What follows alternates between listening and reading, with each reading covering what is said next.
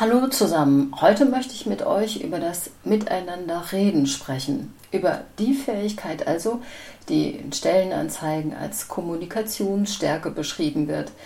Kommunikationsfähigkeit ist etwas, was man im Studium nicht lernt, zumindest nicht im Fach Kommunikationswissenschaften.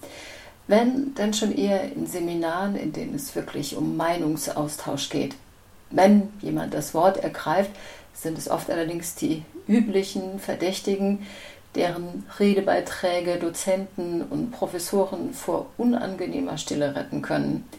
Und der Rest, die schweigende Mehrheit, sind das routiniert lethargische Studierende, die sich darauf verlassen können, dass die anderen schon was sagen werden. Warum schweigen die einen oft beharrlich, während bei den anderen manchmal eher das Motto zu gelten scheint, es ist zwar schon alles gesagt worden, aber noch nicht von allen. Zum einen hängt das sicher mit Gewohnheiten zusammen, auch mit kulturellen, zum anderen mit genetischer Prägung.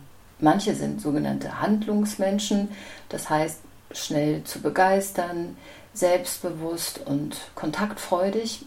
Andere sind eher kontemplativ, das heißt, sie sind gern allein, zurückhaltend und denken nach, bevor sie reden. Weder das eine noch das andere ist besser oder schlechter als das andere. Die Evolution wollte offenbar, dass es beide Formen gibt, die Introversion wie die Extroversion. Sonst wäre eines der beiden Temperamente wahrscheinlich schon längst ausgestorben. Treffen beide Temperamente in Kommunikationsseminaren aufeinander, was ich immer wieder erlebe, dann scheinen sie oft so weit voneinander entfernt zu sein wie Nord- und Südpol. Ebenso wie die Extreme an beiden Enden existieren, finden sich dazwischen selbstverständlich immer wieder sehr viele Nuancen. Und doch erlebe ich immer wieder folgende Gruppendynamik. Die einen fühlen sich im Rampenlicht wohl und die anderen wagen sich nicht aus dem Schneckenhaus heraus. Manchen sieht man es sogar an, dass sie sich wie von einem anderen Planeten fühlen. Introvertierte haben oft das Gefühl, mit ihnen stimme was nicht, weil sie nicht genauso schnell und selbstbewusst wie extrovertierte Menschen reden. Extrovertierten wiederum fällt es leicht, das Wort zu ergreifen und manche von ihnen reden auch lieber, als dass sie zuhören. Mir geht es darum, dass in Diskussionsrunden alle miteinander ins Gespräch kommen, die Lauten wie die Leisen. Niemand muss sich verbiegen, Niemand ist aber gezwungen, auf ewig in eingefahrenen Rollenmustern hängen zu bleiben. Kommunikationsstark bedeutet meiner Ansicht nach, sich ein Stück weit über den Tellerrand aus der eigenen genetischen Prägung herauszuwagen. Für introvertierte Menschen bedeutet das, ihre Vorsicht durchaus beizubehalten. Dazu gehört aufmerksames Beobachten der anderen und Denken, bevor man redet.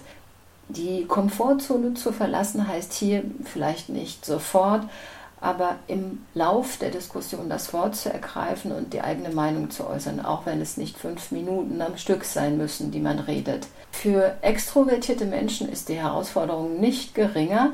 Kommunikationsstark bedeutet hier, sich beim Reden manchmal zu bremsen, auch Fragen zu stellen und vor allem den anderen zuzuhören. Wenn das gelingt, können wunderbar offene Gespräche und aktive, engagierte Diskussionen entstehen. Das Schöne daran ist, unterschiedliche Standpunkte führen nicht automatisch zur Dissonanz. Wenn wirklich Offenheit für die anderen da ist, stellt sich immer ein Gefühl von Resonanz ein, das für alle spürbar ist. Ich sage Tschüss und Servus bis zum nächsten Mal, eure Sonja.